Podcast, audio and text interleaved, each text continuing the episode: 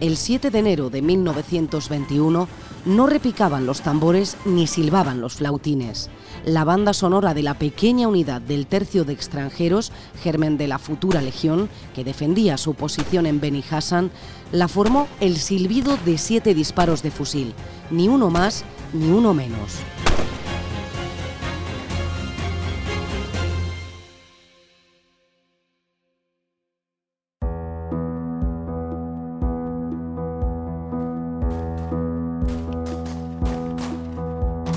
Duró poco la escaramuza en Marruecos. Ante el fuego español, los rifeños huyeron presas del pánico. Atrás quedó el cuerpo inerte de un camarero andaluz de tan solo 20 primaveras, Baltasar Queija de la Vega, la muerte le unió para siempre a su novia, fallecida días antes, aunque dejó un último recuerdo. Cuando sus compañeros rebuscaron en su guerrera, encontraron unos sencillos versos que les hicieron estremecerse. Somos los extranjeros legionarios, el tercio de hombres voluntarios que por España vienen a luchar. El mito cuenta que sobre este pequeño poema se creó El novio de la muerte, el himno más famoso de la Legión Española. Más de un siglo después, la canción resuena cada vez que esta unidad de élite desfila.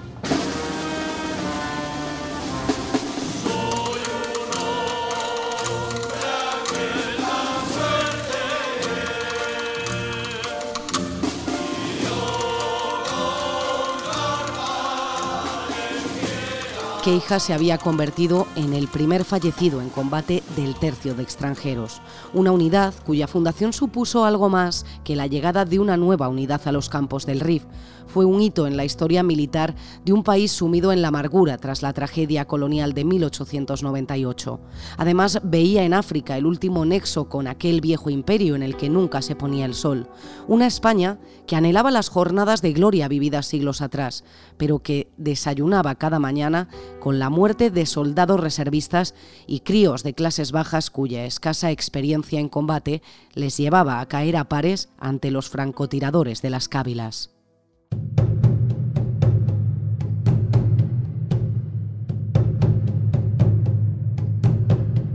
Pues desde el año 1909, que se produce el desastre del barranco del Lobo, pues el goteo de baja es incesante. Es incesante, pues bueno, porque es un un enemigo aguerrido, los, los, rifeños, y porque las tropas españolas eran bastante inexpertas. ¿no? Entonces se producen cuantiosas bajas hasta que llega un momento de, una masacre terrible, como es el desastre de anual, que se produce en el verano de 1921 que alrededor de 10.000 españoles muertos, ¿no?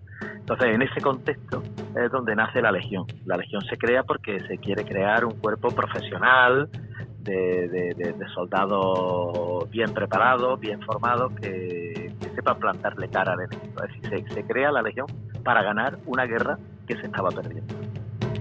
Juan José Primo Jurado es historiador y autor de Historia de la Legión. En su libro, entre otras cosas, cuenta dónde nace la idea de crear la Legión. El arquitecto del tercio de extranjeros fue José Millán Astray, veterano de las desdichas coloniales españolas. El entonces teniente coronel estaba convencido de que hacía falta una unidad de choque similar a las que otros países mantenían en África.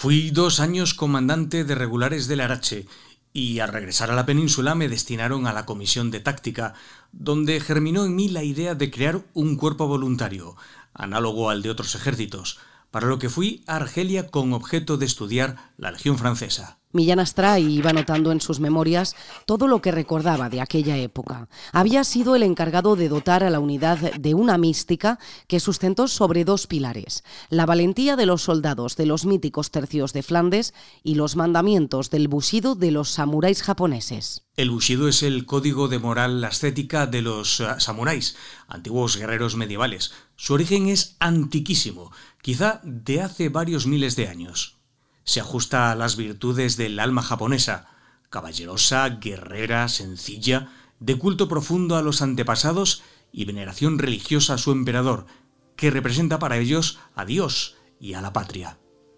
El Bushido se inspira en reglas de la más pura moral e iguala en su práctica, como el cristianismo, a todos los hombres, sin más separaciones ni privilegios de casta ni edades.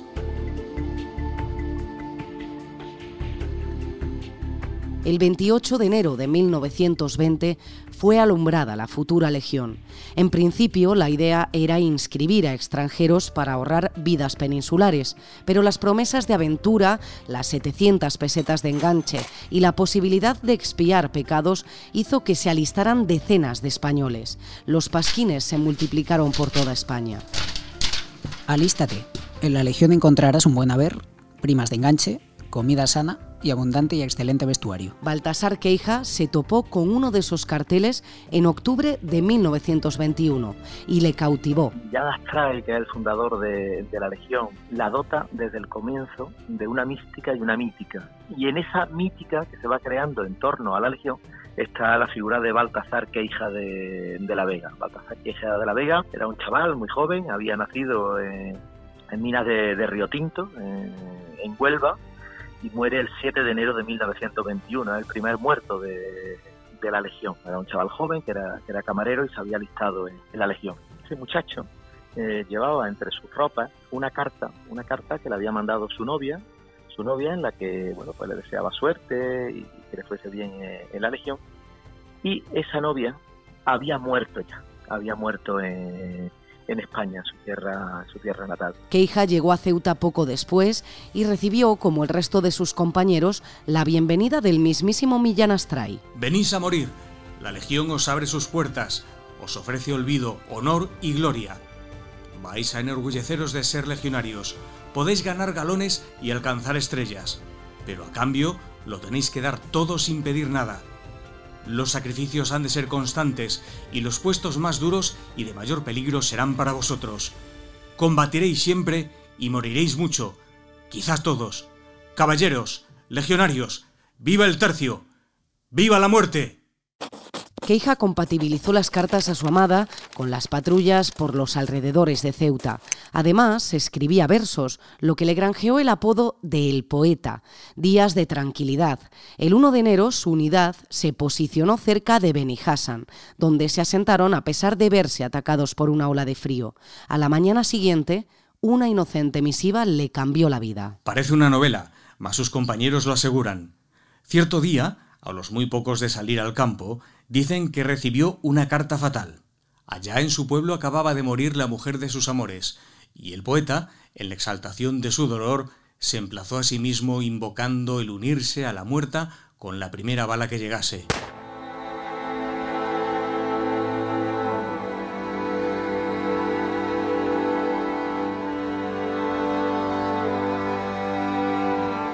El legionario se consagró a morir para volver a encontrarse con su amada y tendría suerte. El 7 de enero se ofreció voluntario para hacer una guada. Hija de la Vega formaba parte de una escuadra que iba a hacer una guada en Zoco el Arba, cerca de, de Tetuán. Hay que tener en cuenta que, que, el agua era un bien escaso en Marruecos, entonces eh, su escuadra iba, iba por agua a un, a un manantial para llevarlo a, al campamento. Fue atacada por sorpresa, no, fue una emboscada el, y el objetivo parecía que era arrebatarle la, la arma. A las once y media el grupo de Queija fue atacado por los rifeños y él encontró al fin lo que anhelaba, la muerte. Fue de un disparo y ya en el cuartel, a donde le llevaron para intentar salvarle la vida. Después sus compañeros encontraron el poema. Baltasar Queija de la Vega, el infantil poeta, fue el primer legionario que murió en combate. Era un niño, de inteligente mirada y espontánea presteza. Hizo los versos de todos conocidos, de exaltada pasión y espíritu guerrero. Fue el trovador de la segunda bandera y cantó como el cisne para luego morir. Millán Astray recogió en sus memorias la muerte del poeta, un mártir ideal para su nueva unidad de choque. Que Baltasar, que hija de la Vega, existió, eso es, eso es cierto, esto, está atestiguado, que, que sus compañeros de, de armas, de, de la, de la unidad, de la unidad en la que en la que servía, en la sexta compañía de la segunda bandera, le llamaban el poeta, le llamaban el poeta, eso está atestiguado porque porque ese muchacho, Baltasar Queija, escribía escribía poesía y bueno, a partir de ahí pues, pues, pues yo creo que, que, las grandes historias, las grandes historias tienen algo de legendario. Yo no creo que haya que, que indagar más allá de, de, lo que desde ese año 1921, desde 1921, forma parte de las canciones legendarias, de las canciones de, de España en un momento muy difícil. Hoy, más de un siglo después, el novio de la muerte resuena a diario en los pechos de miles de legionarios.